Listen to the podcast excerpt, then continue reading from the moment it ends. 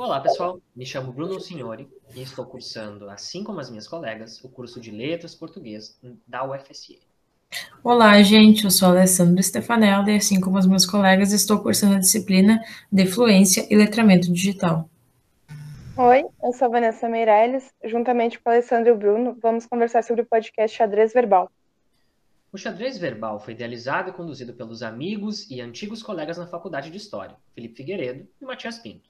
A dupla, há mais de cinco anos, conduz o Xadrez Verbal, podcast semanal, que, aliás, desde o começo da pandemia, tornou-se quinzenal. Mas voltando, o Xadrez Verbal tem como sua temática a política internacional e foca suas atenções em reunir, curar e pesquisar notícias e fontes sobre os grandes acontecimentos que marcam, pautam e norteiam o cenário político e econômico global. Além do xadrez verbal, outros dois podcasts são geridos pela dupla. Um deles, o Fronteiras Invisíveis do Futebol, conta a história da formação de um país atrelando-a com a história esportiva dessa mesma nação. O repertório, por sua vez, é o programa de entrevistas do xadrez verbal. Nele são convidadas personalidades referências em suas respectivas áreas.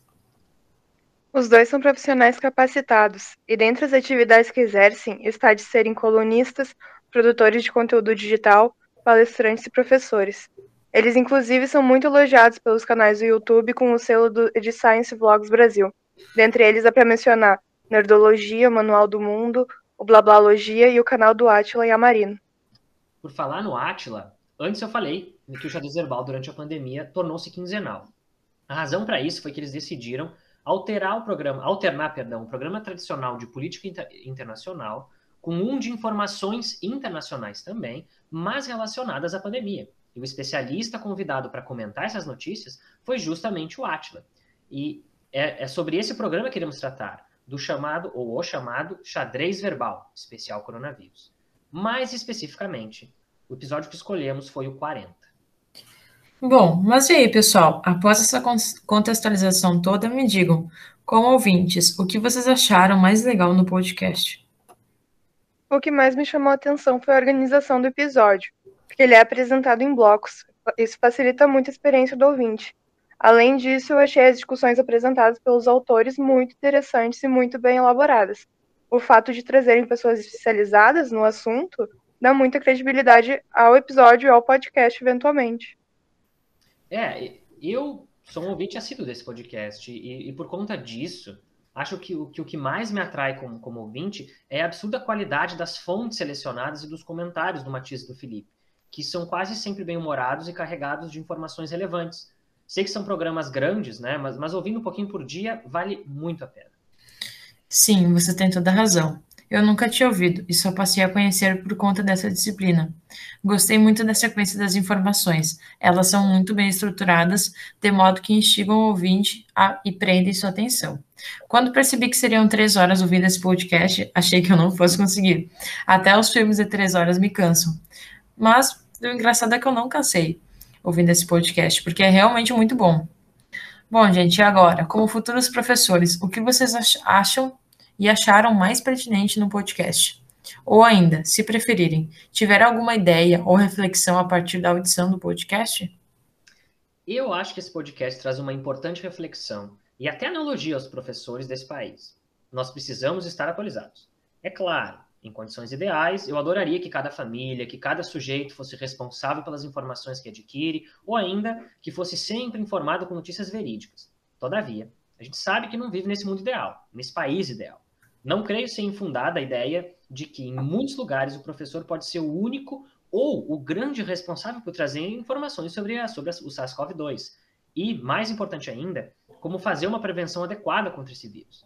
Se levarmos eh, esse contexto em consideração, acho muito importante deixar essa ideia evidenciada. Essa ideia de que, quando bem informado, um profissional pode acabar ajudando seus alunos e, por conseguinte, as comunidades à sua volta, no que se refere ao contexto atual. Não acho que isso é um dever dos professores, mas acho uma atual necessidade. Concordo. Uh, enquanto recurso, eh, eu acho que a acessibilidade do podcast é um negócio muito interessante. Uh, ele é um instrumento muito útil e agradável para transmitir informações. Enquanto você escuta, você pode realizar outras atividades, como foi no meu caso. Uh, ele é acessível porque é, é, é apresentado normalmente em forma de, de, diálogo, sendo assim é uma conversa espontânea e divertida, contendo informações sobre diversos assuntos. Justamente sobre isso, pode abordar diversos assuntos de uma forma detalhada, também considerando que os episódios podem ser longos e terem diversos convidados especializados para debaterem sobre o tema. Exato, perfeito.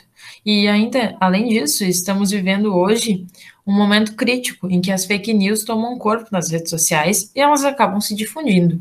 Ultimamente tenho me questionado sobre tudo. Sempre bom irmos até a fonte, né? Nesse caso, são as vozes de cientistas e de profissionais da saúde. Acredito que a relevância desse podcast esteja em ir à fonte e fazer circular as informações verídicas sobre o assunto. E como o Bruno salientou, não é o nosso dever apenas como professores, mas sobretudo como cidadãos. Então, gente, após tantas reflexões, nós encaminhamos, no, nos encaminhamos para o último ponto, uh, mas não menos importante, muito pelo contrário, pois é o mais necessário. Vocês levariam esse podcast para a sala de aula? Como e por quê? Boa pergunta.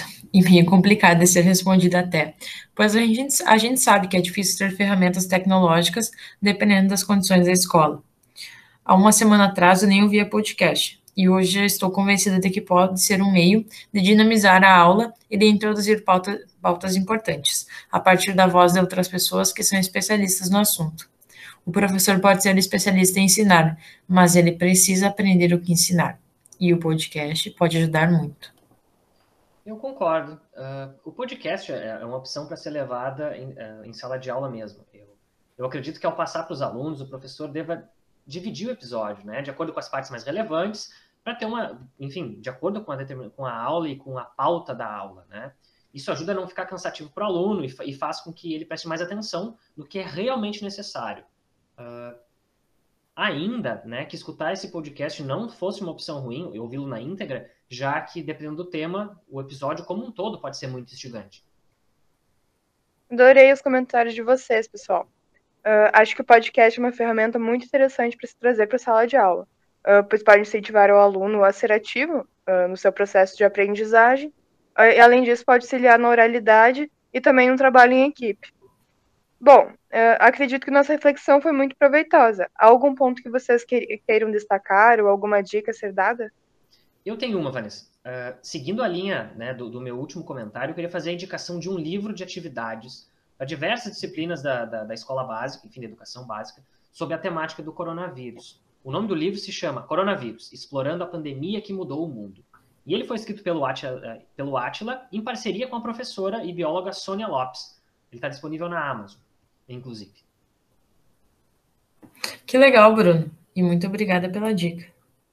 Sim, muito bom, gente. Encerramos por aqui. Obrigada, colegas. Tenha uma boa semana.